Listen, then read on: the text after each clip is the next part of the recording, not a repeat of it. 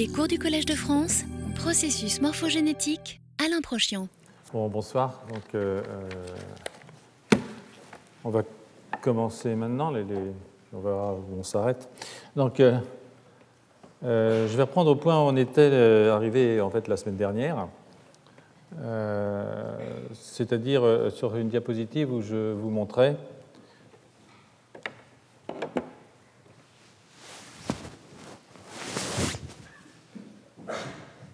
Non, non, bougez pas.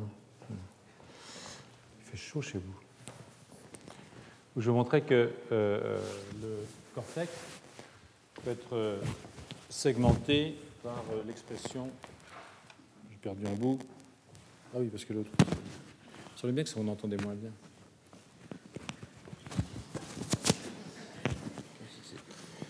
Donc, heureusement que c'est pas du cachemire.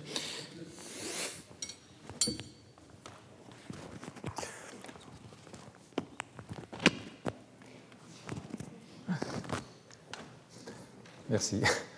Donc, je vous montrais que le cortex euh, euh, pouvait être euh, segmenté euh, sur l'action de l'équilibre de l'expression de facteurs de transcription, et en particulier de gènes de développement, plus largement d'ailleurs, dont je vous ai proposé qu'ils mènent entre eux une guerre aux frontières, et que cette guerre est possiblement responsable des petites variations, d'ailleurs pas si petites que ça, euh, interindividuelles quant à la taille des différentes aires corticales. Et je vous rappelle ici que si nous avons tous au moins ce qui est rouge, nous pouvons varier euh, dans l'enceinte, dans, dans- dans- ce qui est vert. C'est-à-dire que le rouge, c'est le minimum, et ensuite ça peut varier entre les individus.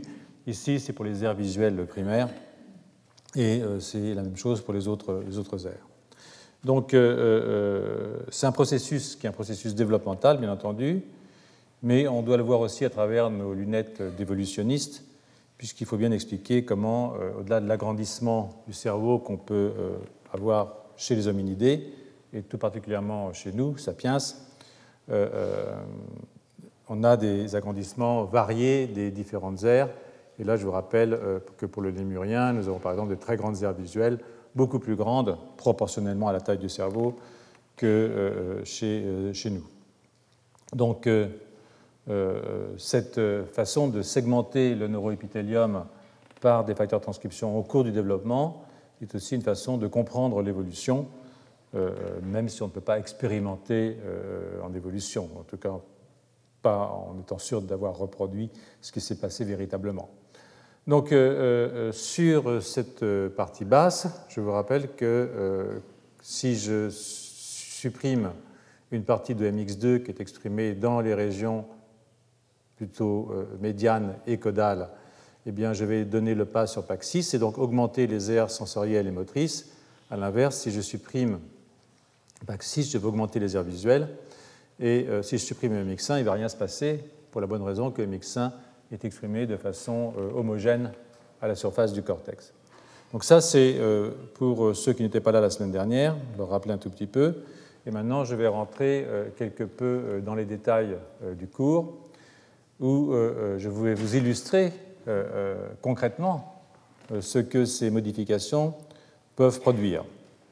Et donc, dans cette diapositive, je reprends un résultat du groupe de Denis Soleri à San Diego sur les effets de surexpression ou de sous-expression de MX2.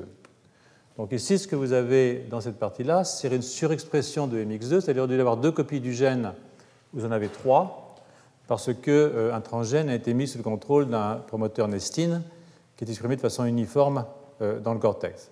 Et ce que vous voyez euh, immédiatement, quand vous avez trois copies de MX2, c'est que vous diminuez les aires sensorielles et motrices, ici on n'a mis que les aires motrices, et que vous augmentez les aires visuelles. Ce que vous constatez aussi, et ça c'est important, c'est que la taille totale du cortex, elle, n'est pas modifiée par cette opération. C'est-à-dire que vous avez vraiment déplacé les bords sans changer la taille euh, du cortex. Vous pouvez évidemment faire la manip inverse, c'est-à-dire euh, supprimer une euh, copie de MX2, c'est-à-dire prendre un hétérozygote, aussi vous n'avez pas retiré tout le gène, vous voyez que vous avez l'effet inverse, PAC6 prend le dessus, et à ce moment-là, vous repoussez les aires motrices et sensorielles vers le bas, vous les agrandissez, vous voyez ici les aires motrices et ici les aires sensorielles, et vous diminuez les aires visuelles. Ce que vous voyez ici représenté avec ces petits barrières, en fait, ce sont les projections de tous les vibrisses sensoriels de la souris. Vibris, à chaque vibris correspond un tonnelet à la surface du cortex. Donc vous avez votre museau, ce ne sont, pas des poils que les, souris ont sur le nez, ce sont des terminaisons nerveuses. Et chacune de ces terminaisons nerveuses est représentée au niveau du cortex dans ce qu'on appelle l'homonculus sensoriel. Donc vous voyez qu'ici, votre homonculus sensoriel a pris le pas sur les aires visuelles, simplement euh, en introduisant un déséquilibre euh, entre euh, les niveaux d'expression de deux gènes simplement, ici EMX2 et PAX6. Donc, au-delà du, caractère évidemment spectaculaire hein, de cette modification, j'aimerais attirer votre attention sur le fait qu'elle se produit avec une modification de 50%. Quand vous faites un hétérozygote EMX2 plus moins, vous perdez la moitié des gènes ou de 30%, 33% quand vous avez ajouté une copie supplémentaire. C'est-à-dire qu'il y a un effet dose. Hein, Ce pas du tout ou rien, vous avez un effet dose. Et une variation de 33% ou de 50%, c'est évidemment énorme. Mais une variation de 5 ou 10% n'est pas quelque chose d'impensable, évidemment, euh, même dans des conditions physiologiques. Et ça peut vous rappeler que notre cerveau, au cours de son développement, a sans doute été l'objet de, ces petites variations qui font que euh, notre cortex euh, est ce qu'il est. Hein, et qu'au cours de nos développements, on peut avoir des accidents ou des pertes de signalisation qui font qu'on va avoir euh, certaines aires qui vont être pas ce qu'elles auraient pu être si on avait grandi dans des conditions différentes de stress, de confort, ou simplement le hasard, hein, le hasard, la stochastique de l'expression de, ces facteurs. Alors, ce n'est pas la peine de vous précipiter chez votre RMNiste de quartier pour vérifier la taille de vos organes corticaux, euh, je vous assure que tout va bien, euh, euh, puisque vous êtes là, donc c'est la preuve. Bref, la génétique, c'est pas en avoir ou pas, c'est en avoir un peu plus ou un peu moins. Hein. Et je fais souvent ce rapprochement avec la physiologie, c'est parce que, comme en physiologie, la question est la régulation. Et le vrai problème, aussi comme en physiologie, c'est de maintenir ces variations dans des limites acceptables. Hein. Euh, euh, de ce point de vue, il est, tout à fait illusoire d'opposer la génétique et, la physiologie. Et il est probable que, des variations plus ou moins fortes de l'expression de ces gènes ont joué aussi un rôle au cours de l'évolution, qu'elles jouent un rôle au cours du développement dans l'expression des variations euh, interindividuelles physiologiques, mais aussi, et c'est là que c'est intéressant, dans les dérapages qui conduisent à des situations pathologiques au niveau du comportement, et je vais vous l'illustrer dans un instant. avant d'en arriver aux questions de comment euh, euh, ces euh, effets de bord peuvent modifier le comportement animal, dans le cadre des mécanismes qui pourraient expliquer certaines pathologies, psychiatriques en particulier, il faut considérer quand même avec une certaine perplexité le nombre des niveaux qui sont ainsi impliqués dans une, moindre représentation d'un des gènes. Hein, pour les inducteurs primaires, euh, euh, les morphogènes diffusibles au sens de Lumsden, comme on en a parlé la semaine dernière, mais aussi pour les facteurs de transcription, que leur action soit ou ne soit pas euh, autonome cellulaire, c'est-à-dire qu'ils soient ou qu'ils ne soient pas sécrétés, toute mutation dans une séquence régulatrice ou codante peut jouer un rôle. S'il s'agit du déplacement de bord, il peut s'expliquer par une perte de fonction de A ou par un gain de fonction de B si A et B sont les deux facteurs qui sont de part et d'autre du bord. Mais il n'y a pas que la transcription, comme vous le savez. Il y a aussi la stabilité des messagers, il y a la traduction des messagers. Quand on parle traduction, il y a évidemment les micro-ARN qui régulent cette traduction. Il y a le transport des facteurs, il y a la sécrétion des facteurs, il y a les voies de signalisation, etc. etc. Ce qui implique que les régulateurs aussi du trafic vésiculaire, euh, j'oublie, enfin, tout ce qu'on peut imaginer qui rentre dans ces, dans ces chemins, euh, qui sont euh, les chemins concrets, si vous voulez, et pas justement des flèches plus ou moins, des chemins concrets de ce qui se passe dans le vivant. Et à chaque instant, à chaque niveau, il peut y avoir un dérapage, sans compter que le dérapage catastrophique peut résulter de l'accumulation d'erreurs dans plusieurs de ces petites facettes de la physiologie euh, de ces systèmes de signalisation. Donc euh, chacun d'entre eux peut être inoffensif, chaque modification peut être inoffensive, mais vous pouvez arriver à un effet seuil qui va vous emmener dans la zone catastrophique, c'est la vie. Donc tout cela ne constitue qu'une toute petite partie du puzzle. Hein. Nous sommes donc à milieu du, simplisme du gène de l'autisme quand ce n'est pas celui de la schizophrénie. D'autant plus qu'un déraillement, si vous voulez, à quelque niveau que ce soit, peut très bien ne pas résulter d'un problème génétique. Hein. Par exemple, une modification temporaire de la robustesse, un de ces nombreux niveaux que je viens d'évoquer, peut avoir un effet irréversible sur le processus de développement. J'anticipe un peu sur une partie que je traiterai un peu plus tard, mais je rappelle qu'un stress cellulaire, une infection ou autre, peut mobiliser les protéines de robustesse, qui sont par exemple les protéines de choc thermique, et que ces mobilisations entraînent des pertes de robustesse à d'autres niveaux. Hein. Les protéines ne peuvent pas être au four et au moulin. Elles doivent parer au plus pressé, qui vont se traduire par des défauts de développement. C'est ainsi qu'il euh, a été observé euh, que l'inactivation de la protéine de choc thermique HSP90 chez le poisson, qui est une façon de perdre de la robustesse au cours du développement, si vous perdez une protéine de heat shock, eh bien, euh, va vous entraîner des phénotypes de développement, par exemple ici de l'œil. Vous voyez que votre poisson a des yeux tout à fait bizarres. lui n'a qu'un œil, lui un œil grand, un œil petit, lui aussi. Et c'est exactement le même genre de phénotype que euh, nous avons observé, nous, euh, en en bloquant la signalisation de PAX6 au cours du développement dans euh, le, poisson, le zébrafiche, le poisson. Donc je reviendrai à cette affaire plus tard, cette année j'espère, mais peut-être l'année prochaine, quand je vous présenterai un modèle proposant une interaction entre HSP90 et les facteurs de transcription de la classe des homéoprotéines dans la régulation de la transcription de gènes, qui joue un rôle dans l'instabilité du génome et dans de nombreuses pathologies. Mais euh, n'anticipons pas car nous sommes dans l'exploration de cette idée et ça peut encore capoter et ça aussi c'est la vie. Voilà, donc euh, je passe à des données solides. Euh, des données solides parce qu'il n'y a pas que le cortex dans la vie. Hein. y il, y a, aussi d'autres bords au cours du développement. Et le bord sur lequel je vais développer maintenant, c'est un bord très important. C'est un bord qui se fait entre le métencéphale et le mésencéphale. Vous voyez, euh, très tôt au cours du développement, là c'est une image prise chez le poulet, vous avez une segmentation du système nerveux avec les rhombomères. Ici vous avez le métencéphale, le mésencéphale, diencéphale bientôt, enfin ici vous avez le tectum, diencéphale, ici c'est le thalamus, et ici euh, c'est euh, le télencéphale, dorsal et ventral. C'est un bord très important sur lequel je, je discuterai pas mal. Donc, euh, pour l'instant, on va s'intéresser à ce bord-là, qui est le bord entre le mésencéphale et le métencéphale. Et ces deux flèches bleues, ici, vous indiquent qu'il y a des euh, signalisations. C'est-à-dire qu'au bord, et c'est très souvent le cas, au bord, vous avez souvent des zones où vous avez des morphogènes qui sont sécrétés. Donc, entre deux compartiments, qui sont euh, régulés en fait par l'expression de deux facteurs de transcription, ici OTX2 jusque-là et GBX2 jusque-là, vous formez un bord à la frontière et de part et d'autre de ce bord, vous allez voir, vous avez des morphogènes qui sont sécrétés et qui sont importants pour euh, le développement du système nerveux.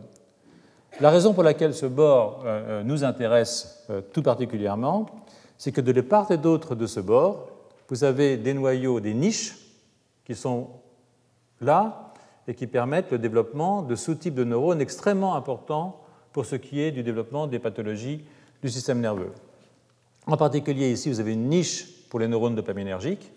Ce sont les neurones qui, euh, euh, depuis le mésencéphale, vont aller énerver beaucoup de structures plus antérieures, dans le télencéphale en particulier, au niveau du striatum, au niveau du cortex, au niveau des structures limbiques.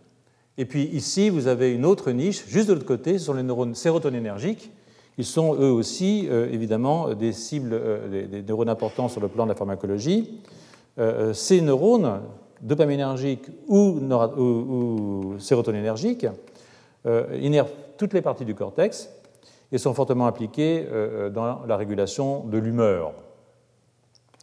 Donc, euh, comme vous le savez, ces récepteurs, dopaminergiques et sérotoninergiques, ainsi que les systèmes de, de, capture de ces amines cérébrales, sont des cibles pharmacologiques importantes dans plusieurs maladies neurologiques ou psychiatriques. Chacun d'entre vous a, j'imagine, entendu parler du Prozac, qui est un inhibiteur de la recapture de la sérotonine, et des neuroleptiques classiques, hein, je ne parle pas des autres, mais des classiques, qui agissent euh, sur les systèmes dopaminergiques, en particulier au niveau des récepteurs de type D2 euh, de, la dopamine.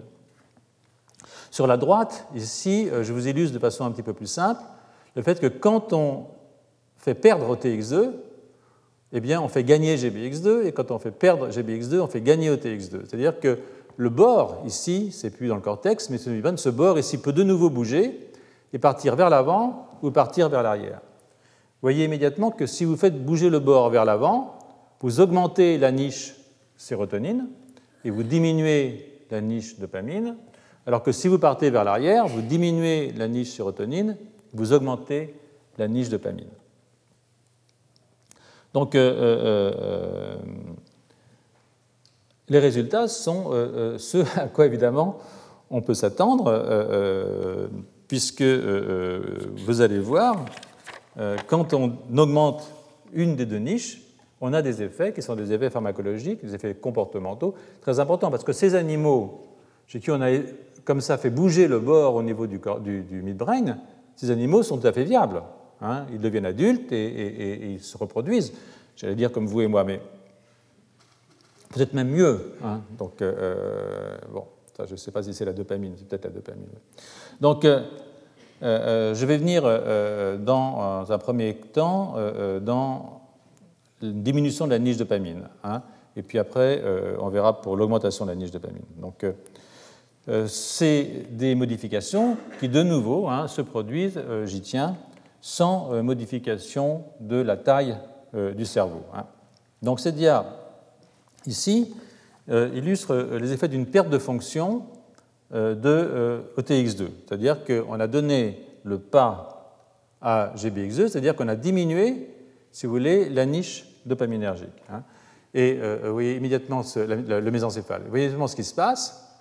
Ici, c'est le cervelet, c'est-à-dire une structure métencéphalique. Ici, vous avez ce qu'on appelle les colliculus supérieurs euh, ou inférieurs, c'est-à-dire des régions mésencéphaliques.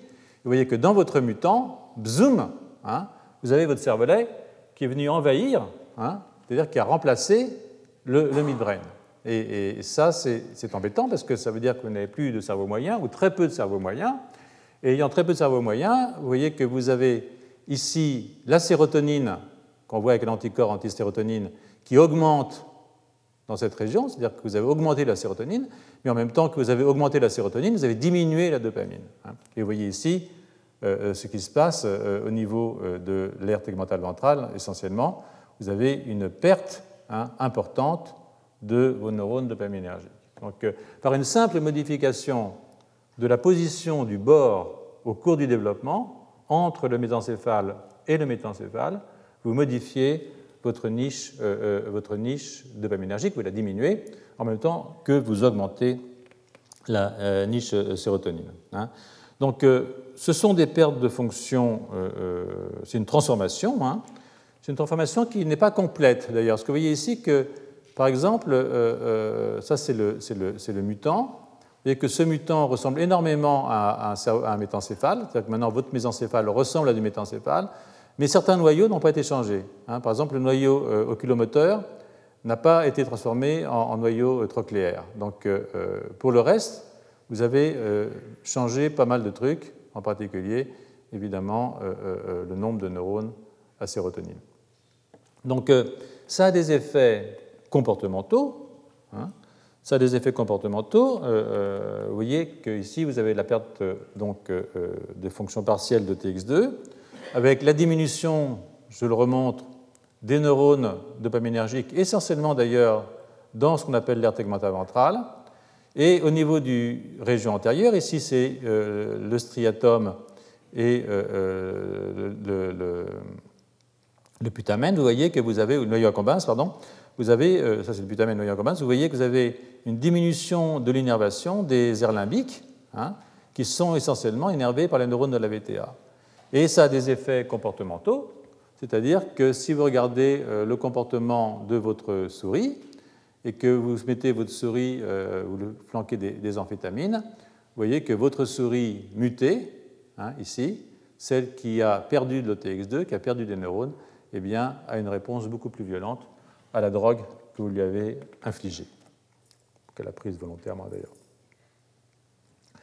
L'effet inverse, Hein, vous pouvez avoir euh, la manip inverse, c'est-à-dire que maintenant vous allez augmenter le domaine OTX2, donc vous allez vous faire plus de neurones dopaminergiques, Et donc, vous allez dans l'autre sens. Hein, je ne vous dis pas comment, c'est manip génétique relativement basique. Et maintenant, c'est le contraire. Hein. vous gagnez des neurones dopaminergiques et vous perdez des neurones sérotoninergiques. Et de nouveau, votre souris, elle est vivante, elle est adulte. Vous la mettez dans ce qu'on appelle un open field et vous regardez comment elle se comporte. Alors, une souris normale, si vous voulez, dans un open field, euh, euh, au bout de 5 minutes, elle va se coucher. Hein, elle balade elle va se coucher. Une souris qui a trop de neurones dopaminergiques ou pas assez de neurones sérotoninergiques, c'est aussi une possibilité, eh bien, euh, ne va pas trouver le repos, c'est-à-dire qu'elle sera agitée, elle n'aura jamais cessé d'explorer, et c'est un phénomène qui est sexuellement dysmorphique, c'est-à-dire qui touche plus les femelles que les mâles, enfin plus fortement en tout cas pour des raisons qui, m'échappent. Euh, euh, bien entendu, euh, quand vous faites ça, vous pouvez regarder l'effet des drogues sur vos animaux et vous pouvez étayer des drogues qui sont des drogues qui sont impliquées en clinique. Hein. Par exemple, vous pouvez essayer la fluoxétine, qui est un inhibiteur de la recapture de sérotonine. Et dans ce cas, vous voyez que si dans votre souris qui a trop de neurones dopaminergiques, qui a un, comportement agité, hein, comme je viens de dire, qui, parcourt des distances importantes quand elle est mise dans un champ ouvert comme ça qu'elle se balade, eh bien, si vous lui bloquez euh, sa recapture de sérotonine, vous voyez que vous la ramenez à un état normal. C'est-à-dire que vous lui balancez un antidépresseur et votre souris euh, euh, est contente. Alors, est-ce que c'est un modèle pour autant de maladies neurologiques ou psychiatriques? On ne peut pas dire des choses comme ça. Mais ça prouve quand même que, d'une certaine façon, ces petits phénomènes de déplacement de bord que vous avez provoqués hein, au cours du développement ont des effets qui font que vos souris, euh, euh, bon, non seulement ne sont pas normales, mais qu'elles peuvent répondre à, des drogues. Et euh, vous avez aussi, évidemment, la possibilité de les traiter à la ritaline, hein, ça c'est un autre, un autre, une autre drogue. bon, c'est plutôt au niveau de la dopamine que ça agit, mais vous voyez que là, eh bien, il ne se passe rien. Euh, alors que dans un wild type, quand vous la traitez, euh, eh bien, vous augmentez la dopamine extracellulaire et vous voyez que vous avez une, hyperactivité. Ici, il n'y a pas d'hyperactivité parce qu'il y a déjà tellement de dopamine dehors que ce n'est pas la peine d'en rajouter. De rajouter, ça ne sert à rien. Et, ici, eh bien, c'est les amphétamines. Et vous voyez que normalement, dans une souris euh, sauvage, si vous balancez des amphétamines, eh bien, vous allez l'agiter. Hein. Vous avez tous pris, j'espère, enfin non, j'espère pas, des amphétamines quand vous étiez petit, euh, euh passiez des examens. Euh, maintenant, c'est interdit, mais c'était bien utile. Euh, mais là, dans votre souris mutée, voyez que les amphétamines, elles, elles ont l'effet inverse, ce qui est d'ailleurs assez étrange, mais c'est possible qu'il y ait aussi des effets sur la recapture de sérotonine. Donc, je ne vais pas rentrer dans les détails de cette pharmacologie, mais c'est juste pour vous faire sentir que ces animaux, dont on a modifié au cours du développement euh, les, bords, si j'ose dire, hein, ce sont les bords, au niveau du midbrain, eh bien, euh, vont avoir euh, des comportements bizarres, et des comportements bizarres qui peuvent être soignés, entre guillemets, en utilisant les drogues que sont utilisées classiquement en clinique. Hein, voilà. Donc, il ne s'agit pas ici de, tirer, excusez-moi, des plans sur la comète, ni de donner des, conclusions simplistes, euh, voire simplettes, euh, sur l'origine de certaines maladies. Euh, j'avais presque envie de dire d'autres s'en charge, mais simplement de montrer que des erreurs se produisent tôt au cours du développement et qui peuvent avoir des effets sur le comportement animal, effets qui, comme je viens de le dire, sont sensibles à des drogues qui sont utilisées en clinique. Donc, pas d'aller au-delà, et surtout, il est interdit, à partir de ça, de généraliser, ce serait totalement imprudent. Ce n'est pas du tout dans mon intention. Enfin, ce n'est pas euh, tout cette affaire, euh, euh, parce que comme je viens de le dire, comme je l'ai dit il y, a, une petite dizaine de minutes, les bords sont des sites de synthèse de molécules inductrices ou signalisatrices, des morphogènes, hein, en quelque sorte. C'est un phénomène qui est un phénomène général, et je l'ai illustré ici pour certains bords. Donc, vous voyez, euh, euh, je vous remets cette diapositive qui est prise du papier de, de, de, Lumsden. Euh, vous voyez que vous avez ici un bord qui est un bord entre le télencéphale dorsal et ventral. Et puis, vous avez ici un bord qu'on appelle la zona limitance intratalamica. Vous avez ici la frontière entre diencéphale et midbrain, et puis ici celle dont je viens de vous parler, entre midbrain et, et, et. Et ici, vous avez les fonctions signalisantes qu'on peut trouver à certains de ces bords. Puis aussi, l'avant complet qui est un bord. Hein. Et c'est un phénomène très général, avant de venir à ça, c'est un phénomène très très général, où vous voyez que, par exemple, chez l'aile de mouche, hein, pour ceux qui étaient là au cours il y a cinq ans, ils se rappellent peut-être qu'on a beaucoup disserté sur les ailes de mouche, euh, euh, vous voyez qu'ici vous avez un bord entre la zone qui exprime une grêle et la zone qui n'exprime pas une grêle, c'est-à-dire la zone postérieure du disque imaginal de l'aile, la zone antérieure, et au bord, hein, vous avez la synthèse amorphogène qu'on appelle DPP, qui s'appelle euh, des mais qui est en fait la même chose qu'un BMP chez, nous. Et ici, vous avez évidemment tous ces facteurs. Des fois, on n'en a pas trouvé, des fois, on en a trouvé, mais c'est toujours dans ces zones de confrontation qu'on trouve euh, ces morphogènes. Alors évidemment, dans cette région-là, euh, euh, parce que c'est une revue un peu ancienne, nos collègues n'ont pas mis les facteurs de transcription qui sont aussi des morphogènes, bien entendu. mais ce qu'il faut savoir, c'est que les morphogènes du genre facteur de transcription de la famille des homéoprotéines agissent avec les autres morphogènes, c'est-à-dire qu'ils agissent ensemble.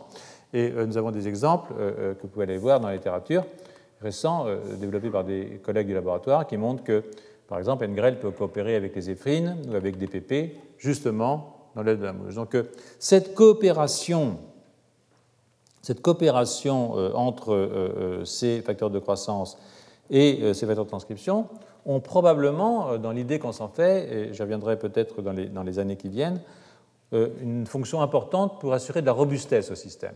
Hein. Je pense euh, euh, très volontiers que euh, c'est là leur fonction. Et si un jour je fais un cours sur l'évolution de la signalisation, je pense que j'essaierai de vous montrer comment ces coopérations entre ces systèmes différents de signalisation ont eu pour fonction d'augmenter la robustesse du système, robustesse dont vous réalisez aujourd'hui qu'elle est évidemment très importante, qu'elle ne peut pas permettre à un bord, par exemple, de bouger de plus de quelques rangs de cellules. Sinon, vous allez dans une zone qui est une zone catastrophique. Donc, il est important pour les animaux, en dépit de tous ces événements stochastiques qui se passent au cours du développement, qu'on ne peut pas contrôler complètement, c'est du vivant, hein, ça échappe, ce n'est pas une machine. Donc, euh, euh, euh, il se passe des trucs. Il y a qui meurent, il y en a qui.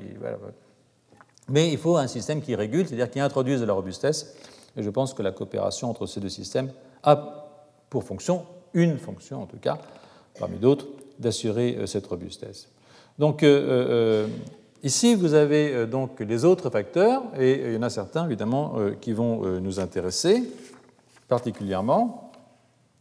ce qui, par exemple, FGF8 et WINT1. Hein. Donc, les noms, ça n'a pas tellement d'importance. Hein. Vous pouvez, c'est vraiment, disons que c'est du, du, bleu et du, et du, jaune, si vous préférez. Hein. Mais euh, ici, je vous ai montré ce qui se passe à toujours cette frontière OTX2, GBX2. Donc on est ici dans la région antérieure, on a du OTX2. Ici, on a du GBX2 que je n'ai pas marqué pour ne pas vous faire une, figure trop compliquée. Et puis, euh, euh, évidemment, vous avez d'autres facteurs. En arrière, ici, dans la zone GBX2, pas dans la zone OTX2, vous avez d'un facteur de croissance qu'on appelle le FGF, qui est fibroblast growth factor, qui sont des facteurs extraordinairement importants dans tout le développement du système nerveux. Vous voyez ici, comme c'est joli, en hybridation in situ, l'expression de FGF8 au niveau de l'isthme et dans la partie postérieure, dans la zone, dans la zone GBX2. Et un petit peu en avant, vous avez l'expression de WINT et de OTX2, parce que le WINT, lui, est dans la zone OTX2. Vous voyez ici l'élégance de l'expression de WINT. Et là, même par transparence, vous pouvez voir l'anneau hein, qui encercle, parce que c'est un tube, hein, qui encercle cette région. Donc euh, euh, c'est très joli. Ce que je vous ai mis ici aussi en rose, c'est euh, l'expression de Sonic Hedgehog, qui est un morphogène ventral. Et si je vous l'ai mis, c'est parce que peut-être que vous vous en souvenez, parce que je suis. Moi, j'ai tendance à répéter un peu toujours la même chose. vous en êtes rendu compte, ceux qui viennent, tous les ans. Mais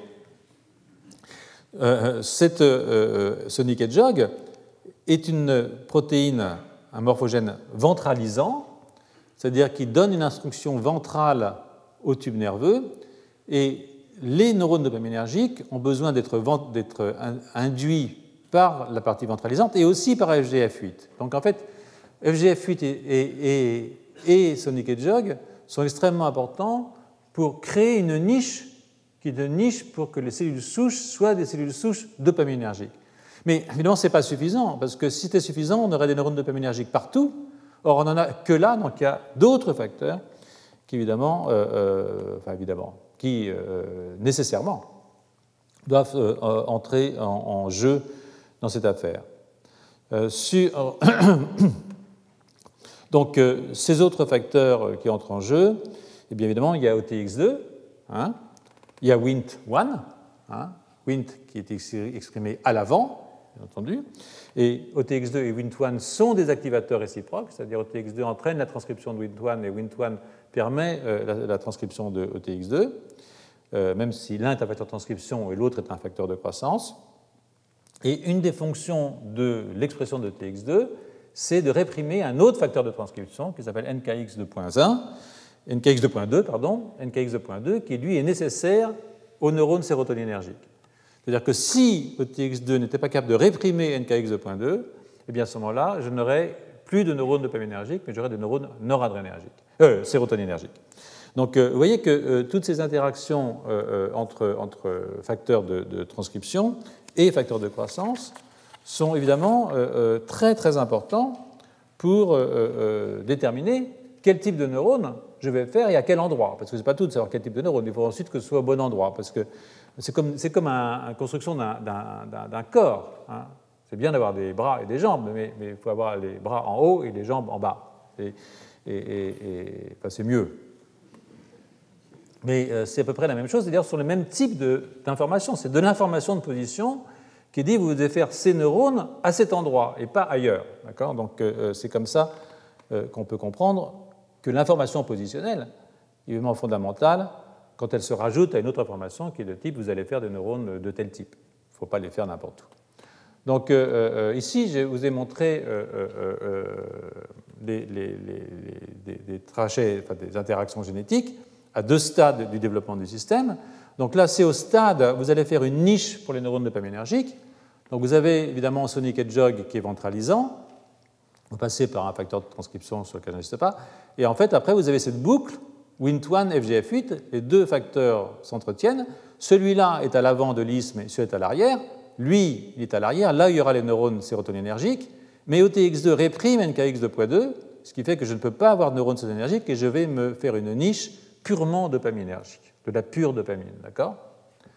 Et à 12,5, à un âge où les neurones sont quasiment terminés, c'est-à-dire que euh, même certains ont commencé à envoyer leurs axones vers les régions les plus antérieures du système nerveux, comme vous allez le voir, eh bien euh, maintenant j'ai encore un trajet génétique, hein, mais j'ai d'autres gènes qui interviennent, NGREL, UR1, PTX3, et, il y en a encore euh, quelques autres, qui maintiennent et qui différencient ces neurones dopaminergiques euh, dont euh, évidemment l'importance est essentielle pour la physiologie, euh, la physiologie cérébrale. Donc ces facteurs, de nouveau, prolongent leur action chez l'adulte, c'est-à-dire que ça ne s'arrête pas au moment du développement, c'est-à-dire que maintenant ils vont rester là pour beaucoup d'entre eux et avoir une véritable fonction physiologique. C'est le cas en tout cas des gènes NGREL, qui sont nécessaires à la survie des neurones, mais aussi à leur physiologie. Donc, euh, euh, rapidement, euh, ici, je vous montre ce qui se passe encore au cours du développement entre E9 et E14. Vos neurones sont générés dans cette région-là et migrent depuis cette zone ventriculaire vers ce qu'on appelle la zone marginale. Voici ici les neurones de la VTA, aire tegmentale ventrale, et ici les neurones de la substance noire. Et au fur et à mesure de la migration, ils deviennent sensibles et dépendants à un nombre de plus en plus grand de facteurs de croissance et de facteurs de transcription qui assurent d'abord la formation de la niche, puis la survie et la migration des cellules, et enfin la survie et la différenciation terminale de vos cellules. Donc vous avez progressivement la mise en place de tous ces circuits qui deviennent des circuits euh, dont chaque maille hein, est un maille de fragilité pour le système. Parce que chaque fois que vous avez des circuits, eh bien évidemment, vous avez autant de possibilités de tomber malade. Bon, c'est pas. Euh, euh, ici, euh, rapidement, pour ceux qui voulaient le savoir, qui ne savent plus, qui l'ont oublié, la voie classique de transduction du signal par les facteurs Wnt, hein, avec la transcription liée à la stabilisation de la bêta-caténine après interaction de Wnt et de son récepteur. Et ici, très clairement, le rôle que joue Wnt tout au début de la différenciation du système dopaminergique et les rôles que joue Engrel tout au début, certes, mais aussi dans la maintenance de ce système dans une revue qui vient de tête de Martin Smith et qui est en fait euh, assez, assez, assez, bien faite pour les gens qui veulent euh, savoir de quoi il retourne. Donc avant d'en finir, euh, si vous voulez, avec ces neurones dopaminergiques, qui ne sont ici évidemment qu'un exemple. Hein.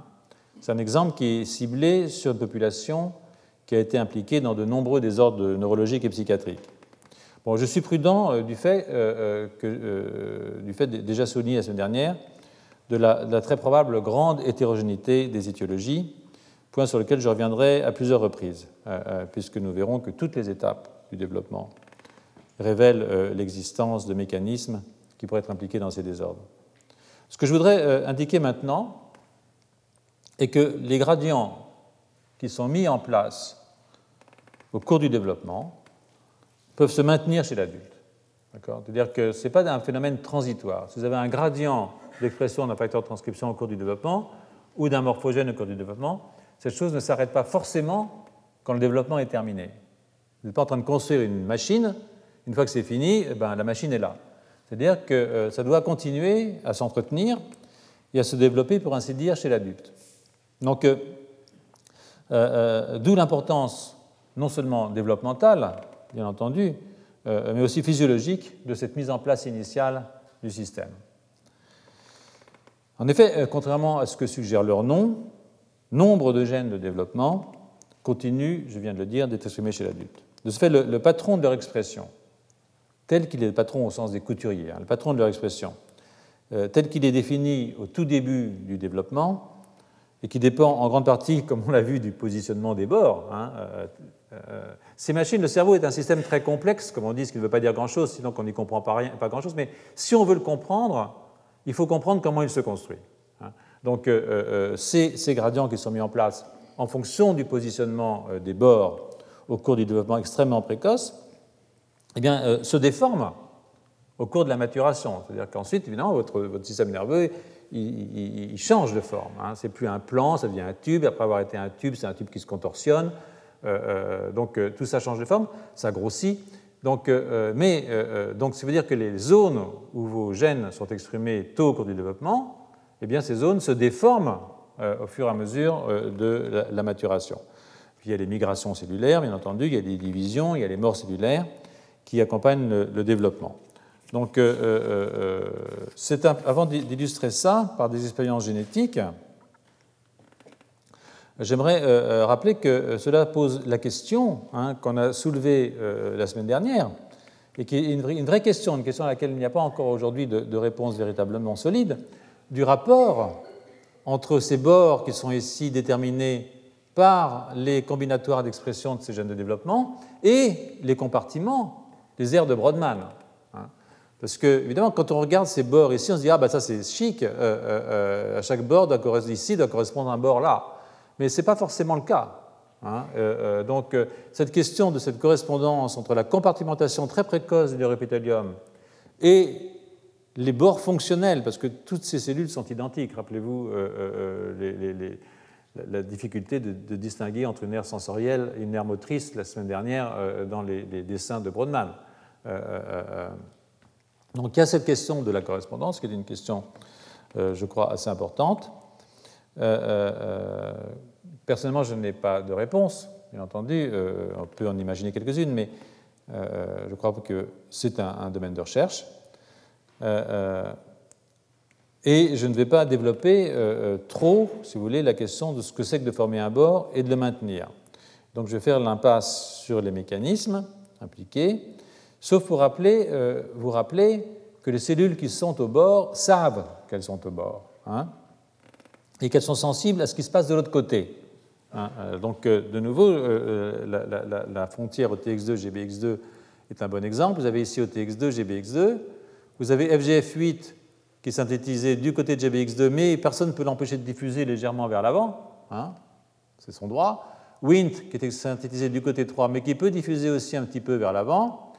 Et donc, vous avez la première interaction qui est celle-là. Hein, vous avez une deuxième mise en place très rapide de Wnt1 sous le contrôle de TX2, de FGF8 sous le contrôle de GBX2. Vous avez une inhibition réciproque par OTX et GBX2 de Wnt1 et FGF8, c'est-à-dire que ça maintient quand même le système à l'écart, c'est-à-dire que je ne peux pas avoir du Wnt1 qui va trop dans le domaine GBX2.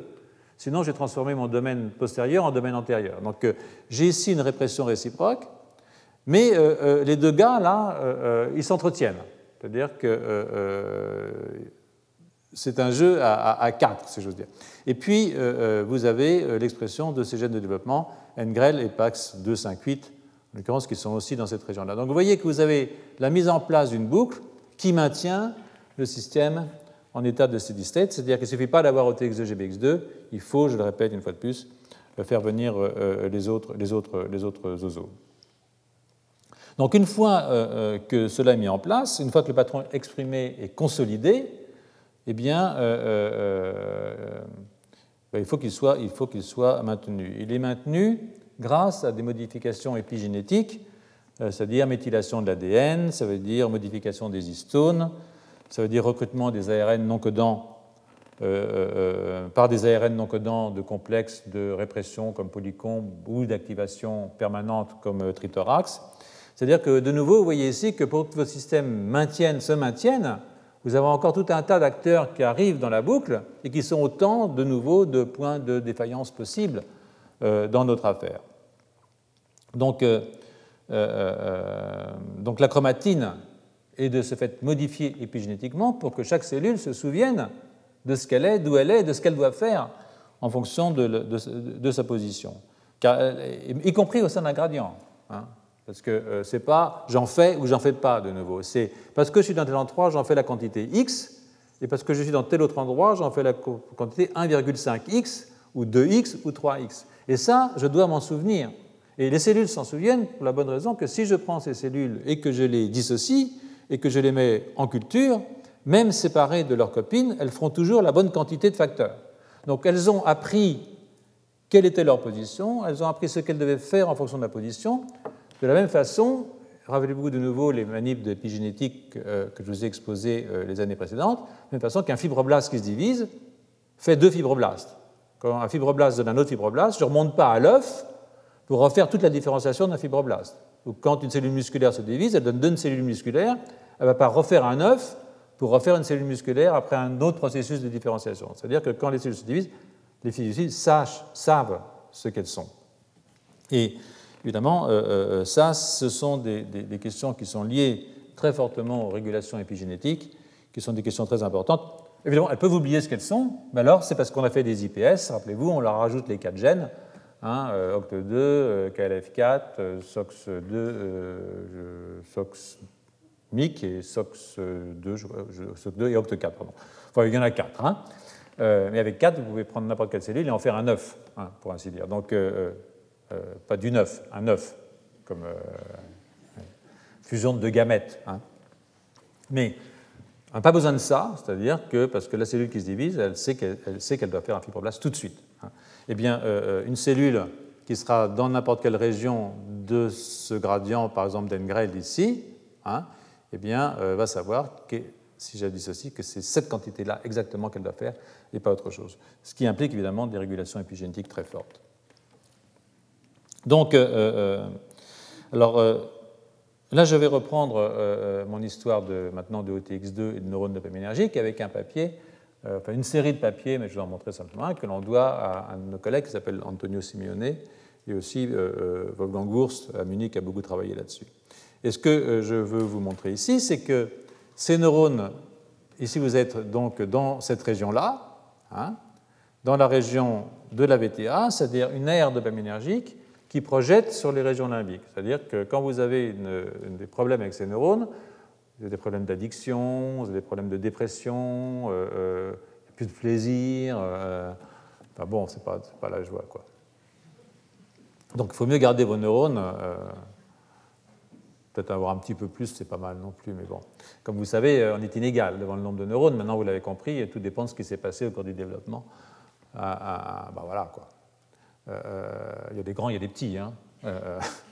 Donc, euh, donc, ici, vous avez euh, votre zone euh, ventriculaire avec une forte expression de TX2, et là je suis antérieur, postérieur. Hein. donc je, vais de l'avant vers l'arrière, et je regarde l'expression de TX2 et de la tyrosine à deux stades du développement, 12,5 12,5 et 15,5. 15,5 c'est déjà très très tardif hein, pour une souris. Enfin, c'est un embryon toujours, mais, tout est fini. Et vous voyez ici que euh, vous avez euh, des neurones, ceux de la VTA, qui expriment OTX2, ils sont dans la zone OTX2. Et euh, vous voyez ici qu'à 15 jours de développement embryonnaire, vos neurones dopaminergiques sont dans une zone qui exprime OTX2. Mais vos neurones de la substance noire, ceux qui énervent les régions striatales, ceux qui sont impliqués dans les comportements moteurs, plutôt dans les comportements de type, entre guillemets, limbique, affectif, émotionnel, euh, euh, etc., eux n'ont pas d'OTX2. Vous voyez, ils ne sont pas dans une zone OTX2. C'est-à-dire que déjà dans vos neurones dopaminergiques du midbrain, vous avez une hétérogénéité. Il y en a qui ont plus d'OTX2, il y en a qui ont moins. Et euh, même dans ceux qui ont du OTX2, par exemple la VTA, vous voyez que dans la région ventrale et centrale, vous avez beaucoup plus de double marquage entre la thyroïdroxylase et l'OTX2 que dans les régions dorsales. Hein. Donc même au sein de la VTA, vous avez encore une hétérogénéité. Et si je vous rajoute des gradients de l'MX1, B1, 1B, 1A, NUR1 et, et, NGREL et tous les oiseaux, vous allez vous rendre compte qu'en fait, chaque neurone, chaque neurone a sa personnalité. C'est-à-dire que chaque neurone a sa signature au sein de la structure. Donc ce n'est pas juste une bande de neurones qu'on vous met là, c'est chaque cellule sait où elle est, a une personnalité tout à fait particulière sur le plan de l'expression de ce facteur de transcription. Ici, ce que vous voyez, c'est donc la substance noire et la VTA de nouveau dans la région ventrale du mésencéphale. Ici, c'est l'expression de NGREL1. Euh, euh, c'est une manip que j'ai piquée à, Dinardo. Il est où Dinardo Il est là, oui. Voilà. Donc, euh, mais là, vous voyez que c'est beaucoup plus homogène. NGREL est beaucoup plus homogène, même s'il y a un gradient antéro-postérieur avec un pic au niveau de l'isthme et une baisse quand je vais vers l'avant. Alors qu'est-ce qui se passe euh, euh, euh, À quoi ça sert ces, ces, facteurs de transcription? Donc là, je vais sur une partie qui m'est relativement familière, parce qu'il y a pas mal de manips qui ont été faites dans le laboratoire, de ce point de vue. Et c'est sur la question du rôle de NGREL chez l'adulte. Hein. Donc, comme vous l'avez vu, vous avez du NGREL dans toute cette région. Vous avez du OTX2 qui est nécessaire pour la survie des neurones de la VTA, mais NGREL, lui, il est présent partout. Qu'est-ce qu'il fait? Donc ça, c'était une expérience qui a été initiée par un collègue à nous qui s'appelle euh, euh, Ernst Simon, qui travaille à Heidelberg, et euh, qui, le premier, a montré que ce facteur de transcription, donc ce morphogène, d'une certaine façon, NGREL, a un rôle à jouer dans la survie de ces neurones dopaminergiques. Donc vous êtes ici à E12 dans un animal normal. Hein, vous voyez ici donc vos neurones dopaminergiques. Et E12, vous voyez ici ce qui part là, ce sont les axones. Donc dès E12, vos neurones sont capables d'envoyer des axones vers les régions les plus antérieures, là vous avez les aires limbiques, les aires striatales, euh, toutes euh, euh, ces aires qui sont, dont je vous ai parlé à plusieurs reprises. Vous prenez un mutant, ici, et vous voyez que c'est beaucoup moins sympa déjà. Vos neurones sont en train de dégénérer à E12, et ça, c'est un mutant qui est un petit peu particulier parce que il y a quatre allèles NGREL. Vous avez deux gènes NGREL, vous avez N1 et N2. Pour chaque gène, vous avez deux allèles. Donc, vous avez comme si vous aviez quatre, quatre, quatre allèles. Vous avez quatre allèles. Donc, eux, ils ont fait des manips qui ont, dans un contexte où il n'y a pas du tout de NGREL2, eh bien, euh, ils retirent un NGREL1. C'est-à-dire qu'ils retirent trois gènes sur quatre. Hein. Et quand ils retirent trois gènes sur quatre, et qu'ils perdent leur neurone dopaminergique. Euh, je trouve même que c'est très bizarre là, parce que normalement, moi j'aurais pensé qu'il n'y avait plus de midbrain dans ces conditions-là, mais bon, ils en ont encore. Et vous voyez ici qu'à euh, euh, E14, voilà un animal normal, il a un supérieur colliculus, donc il a un mésencéphale dorsal, il a un mésencéphale ventral, ici vous avez les ventricules, ici vous avez le cervelet, ici vous avez le plexus choroïde, et ici vous avez vos neurones dopaminergiques qui envoient leurs fibres qui vont aller pousser par là-bas vers les régions antérieures. AE14 dans votre mutant, eh bien vous avez perdu votre midbrain dorsal, vous avez perdu l'essentiel du ventral, il en reste un tout petit peu, mais pas grand-chose. Vous n'avez plus de neurones dopaminergiques, il vous reste ici, vous n'avez même plus de cervelet, euh, parce que NGREL est en R1, donc il a un rôle à jouer dans l'autogénèse du cervelet. Il y a énormément d'NGREL dans le cervelet. vous voyez ici qu'il vous reste plus qu'un peu de plexus choroïde, enfin pas mal, qui lui n'est pas touché.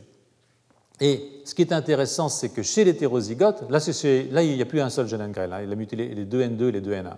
C'est pour ça que je suis étonné qu'il reste quelque chose là, il y a un truc qui m'échappe. Bon, enfin bon. Euh, euh, mais là, il en a muté 3. Il retire 2 N2, il retire un seul N1, HT, c'est-à-dire hétérozygote. Vous voyez qu'au cours du temps, quand on compte les neurones dopaminergiques de la substance noire, eh bien, on a une perte progressive de ces cellules.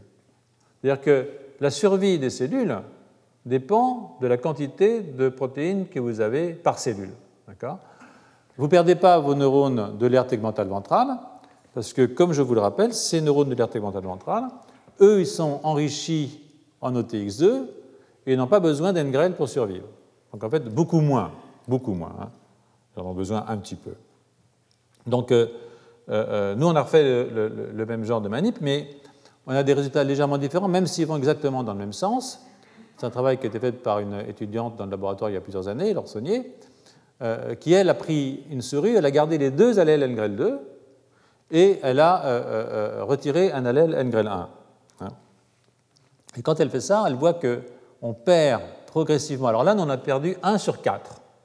Hein, pas 3 sur 4, 1 sur 4, 25%. D'accord?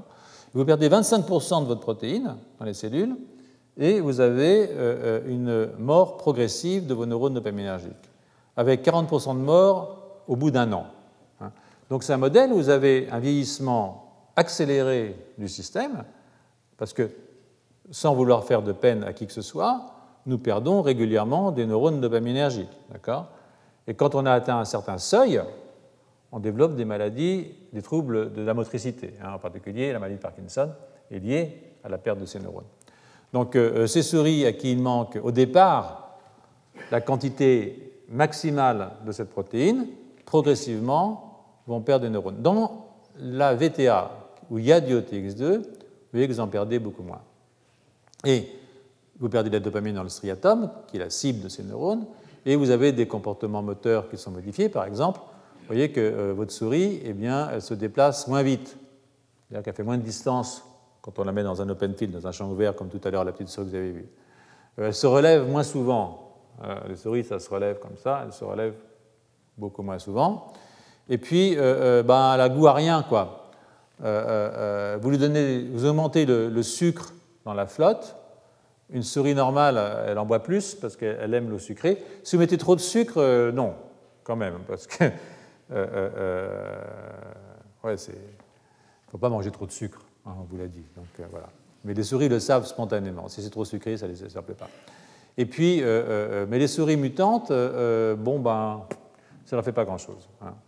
Et, même elles boivent moins, même qu'il y ait du sucre ou pas, elles n'ont pas beaucoup d'appétit. Elles de, elles ont des comportements qu'on dit dépressive-like, vous savez. Euh, euh, bon, ça, c'est de nouveau la question sur laquelle je, viendrai à un moment des, modèles animaux, parce que euh, vous prenez une souris et vous la mettez dans un bécher avec de la flotte, ou un rat.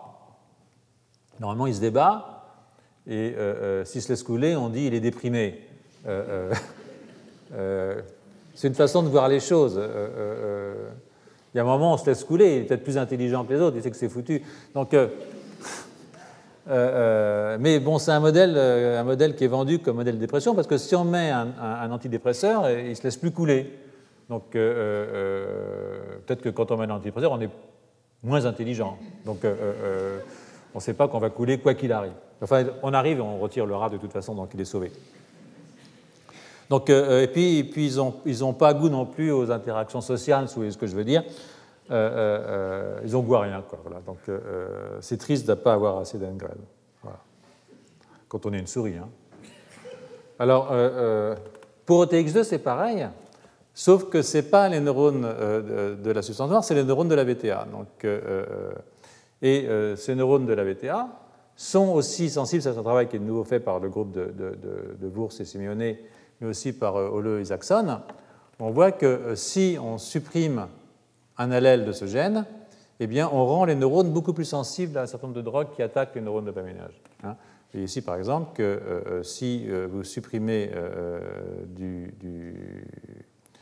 si vous surexprimez OTX2 dans le midorène, eh bien, de façon génétique, eh bien, ce qui va se passer, c'est que quand vous allez envoyer une drogue comme le MPTP, qui est une drogue qui attaque les neurones dopaminergiques, c'est une drogue qui est pompée par les neurones dopaminergiques, qui va attaquer les mitochondries des neurones dopaminergiques, ça les asphyxie. Hein.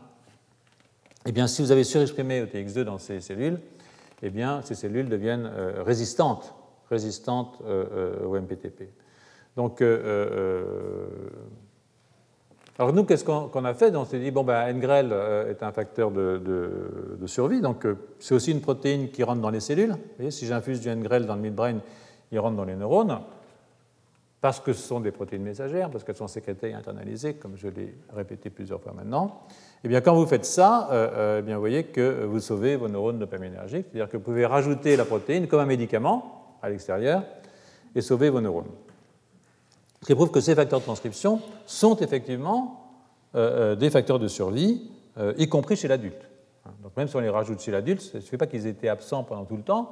Si vous les rajoutez chez l'adulte, eh bien, vous allez pouvoir sauver vos cellules. Et donc, ça, ça les manips de, les Hurst, Simon, euh, les manips de, de, Wurst, les manips de Simeone, et peut-être aussi euh, celles des gens qui travaillent dans mon laboratoire, semblaient suggérer que euh, ces facteurs de transcription sont, pour dire, qu'on pourrait dire, dans le chemin hein, de la maladie de Parkinson. C'est très difficile de dire ça, parce que, bien entendu, nous sommes chez la souris, hein, voire chez le rat, mais, et donc, de nouveau, il faut savoir être très très prudent quand on s'avance sur ce genre de terrain euh, euh, euh, il n'y a pas de bon modèle animal des maladies neurologiques et psychiatriques. Ça, il faut en être convaincu. Donc, mais bon, on, peut, on fait avec ce qu'on a. Hein, et donc, ce que les gens de, mon laboratoire ont décidé de faire, c'est de prendre des modèles qui sont des modèles pharmacologiques, si vous voulez, de la maladie de Parkinson. Et, alors, en particulier le MPTP, les alpha-synucléines euh, mutées, qui sont des gènes qui sont mutés dans certaines formes génétiques humaines de la maladie de Parkinson, et euh, de regarder ce qui se passe. Or, ce qui se passe quand on ajoute ces, trucs à un neurone, c'est qu'ils rentrent dans les neurones dopaminergiques et ils attaquent ce qu'on appelle le complexe 1 de la chaîne de transfert euh, des électrons dans la mitochondrie. Hein. vous voyez ici, vous avez cinq chaînes, cinq complexes 1, 2, 3, 4, 5 qui, dans la membrane mitochondriale, sont des chaînes de transfert des électrons, enfin ici des protons, mais de l'autre côté c'est des électrons. Et euh, euh, euh, au bout du compte, vous avez une formation d'ATP, c'est-à-dire que c'est la machine qui fournit de l'ATP. Et donc ces drogues, mais aussi beaucoup des mutations qu'on rencontre dans la maladie de Parkinson, que ce soit des J1, que ce soit Parkin, que ce soit IBCLH1, etc., sont des mutations qui affectent qui cible sur la mitochondrie. Hein. Donc euh, il y a quand même une idée qui n'est pas tout à fait folle, si vous voulez, que la mitochondrie est quelque chose qui est important dans le développement de cette pathologie. Alors là, je, vais, même euh, aller plus loin. Quand on regarde, et j'y reviendrai quand on parlera de l'évolution entre, euh, entre, sapiens et, et, les chimpanzés, quand on regarde ce qui a changé, si vous voulez, au cours de l'évolution entre, je ne dirais pas entre l'homme et le singe, parce qu'on a un ancêtre commun, c'est-à-dire qu'est-ce qui a divergé, et qu'on regarde sur le plan génétique les choses les plus importantes, on se rend compte qu'il y a effectivement les, euh, euh, enzymes qui permettent la fabrication du cytosquelette, euh, la fusion des vésicules, c'est-à-dire tout ce qui a à voir avec la complexité d'un système nerveux où il y a plus de synapses, où il y a plus d'activité physiologique. Mais l'autre grand massif génétique qui a changé, c'est le métabolisme. C'est-à-dire que c'est les gènes du métabolisme. Si vous voulez, notre cerveau, qui fait 2% du poids du corps, utilise 20% de notre énergie. Hein. Donc c'est énorme. C'est-à-dire que ce truc-là est vraiment excessif. Il nous coûte très cher en énergie. Et donc on, a développé des systèmes qui nous permettent de produire plus d'énergie euh, qu'un animal normal. C'est pour ça qu'on fait de la course à pied. C'est-à-dire qu'aucun singe peut faire le marathon. Hein, euh, euh, d'abord à cause des poils, il est tout frais tout de suite. Mais les, sapiens sont des grands coureurs à pied. Hein. D'ailleurs, la chasse, si vous voulez, c'est un système dans lequel on peut chasser des antilopes. Enfin, moi non. Mais nos ancêtres ont pu chasser des antilopes parce qu'ils courent derrière l'antilope Et l'antilope va à toute vitesse, mais bon, euh, voilà, elle n'a pas beaucoup d'ATP, donc elle s'arrête.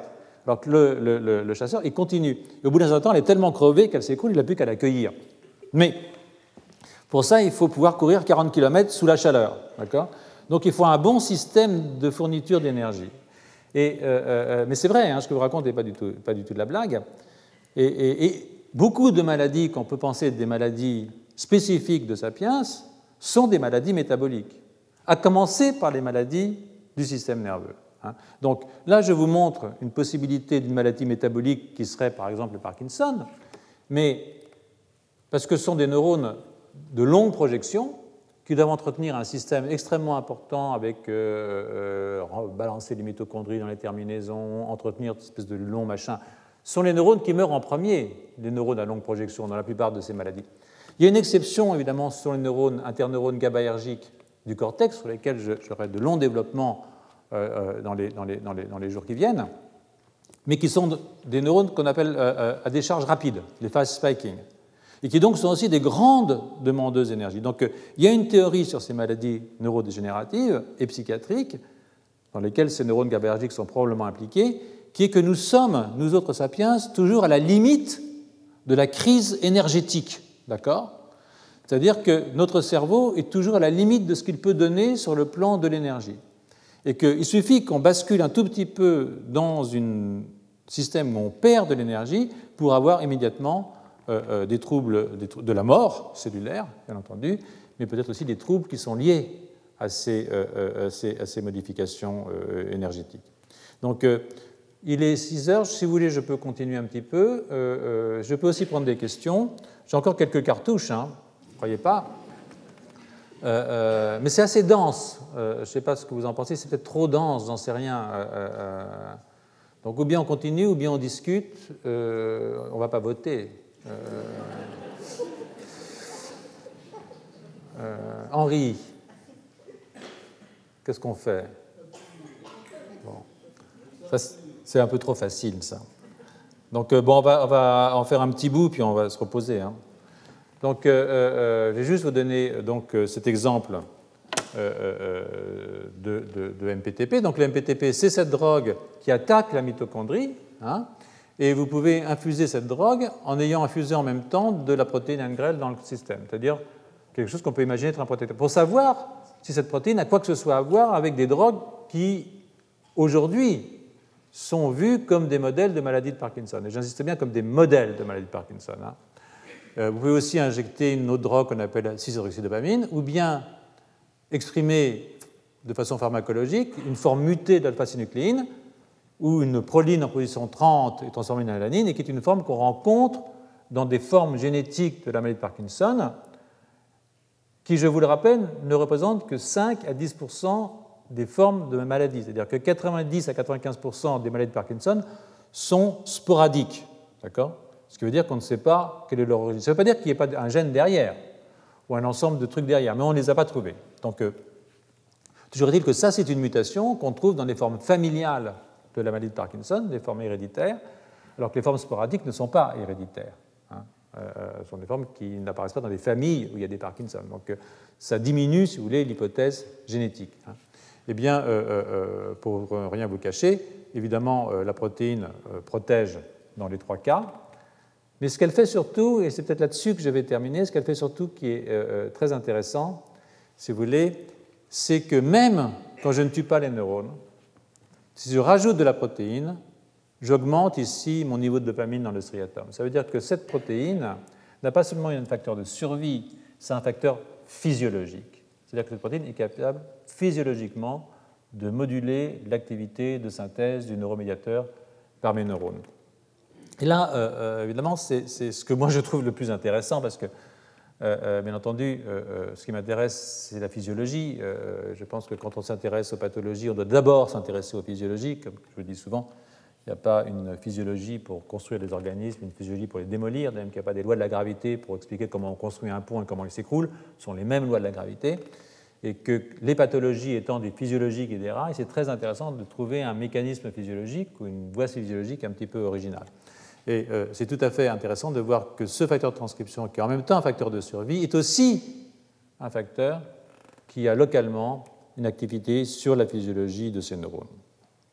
Donc je vais m'arrêter là avec cette dernière diapositive qui, a été dessinée par notre ami Green, Greenmeyer.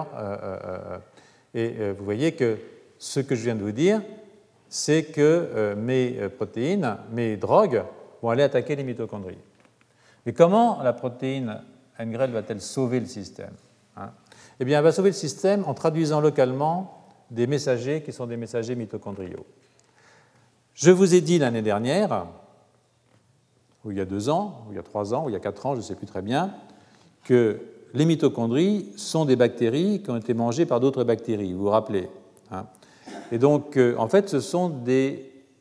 Nos mitochondries sont des, bactéries, des vieilles bactéries.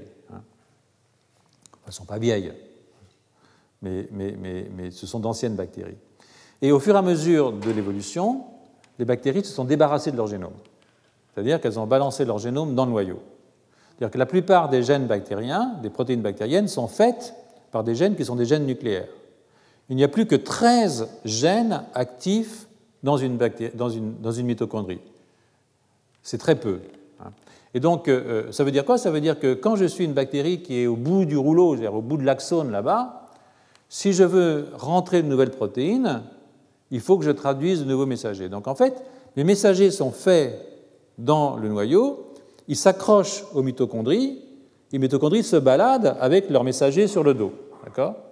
Et elles vont jusqu'au bout avec les messagers sur le dos. Donc, euh, si je veux faire de nouvelles protéines, il faut que je traduise localement les messagers qui sont autour de la mitochondrie pour faire de nouvelles protéines. Et ce que fait euh, euh et ce que font probablement d'autres facteurs de transcription de la famille quand elles rentrent, c'est de traduire des messagers mitochondriaux.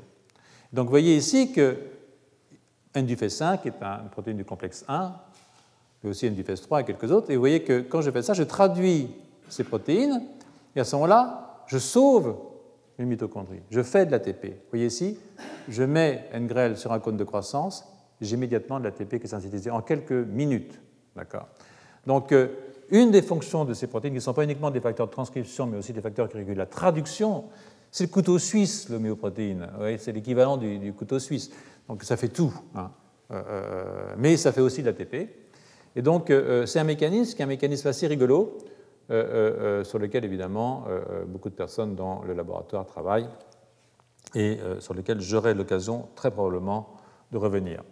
Je veux aussi revenir sur un truc, évidemment tout ça a l'air d'être circonstanciel, comme on dit les anglo-saxons, circumstantial evidence, et c'est vrai, c'est-à-dire qu'il n'y a pas de preuve autre que celle qu'on peut avoir chez une souris que ces facteurs de transcription ont un rôle à jouer dans ces pathologies, pour la bonne raison qu'il n'y a pas de modèle de pathologie qui soit adéquate. Donc on peut retourner après vers la génétique et dire est-ce qu'il y a des preuves génétiques que ces facteurs de transcription sont impliqués dans des pathologies? Alors là, on va refaire la génétique classique, aller chercher les familles, euh, euh, là où il y a des formes génétiques.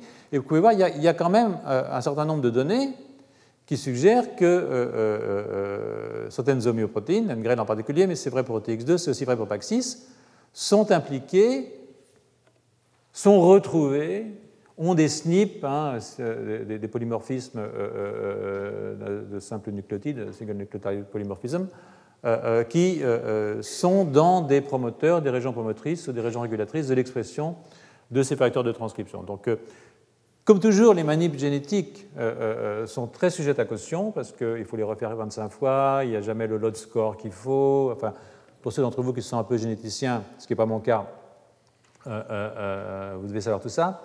Mais c'est quand même d'une certaine façon assez rassurant que le croisement de expériences de pharmacologie, parce que finalement, ce que je vous ai montré, ce sont des manips de pharmacologie, que les croisements de manips de biologie du développement et que les croisements de recherche génétique nous permettent de retrouver un certain nombre de ces gènes euh, dans les familles qui ont des formes euh, euh, malheureusement héréditaires de ces maladies. Il reste que, évidemment, ce il n'y a pas un gène, je le répète, et ça je demande d'être très prudent, il y a probablement des centaines, sinon des milliers de gènes et de mécanismes qui sont impliqués dans le développement de ces pathologies.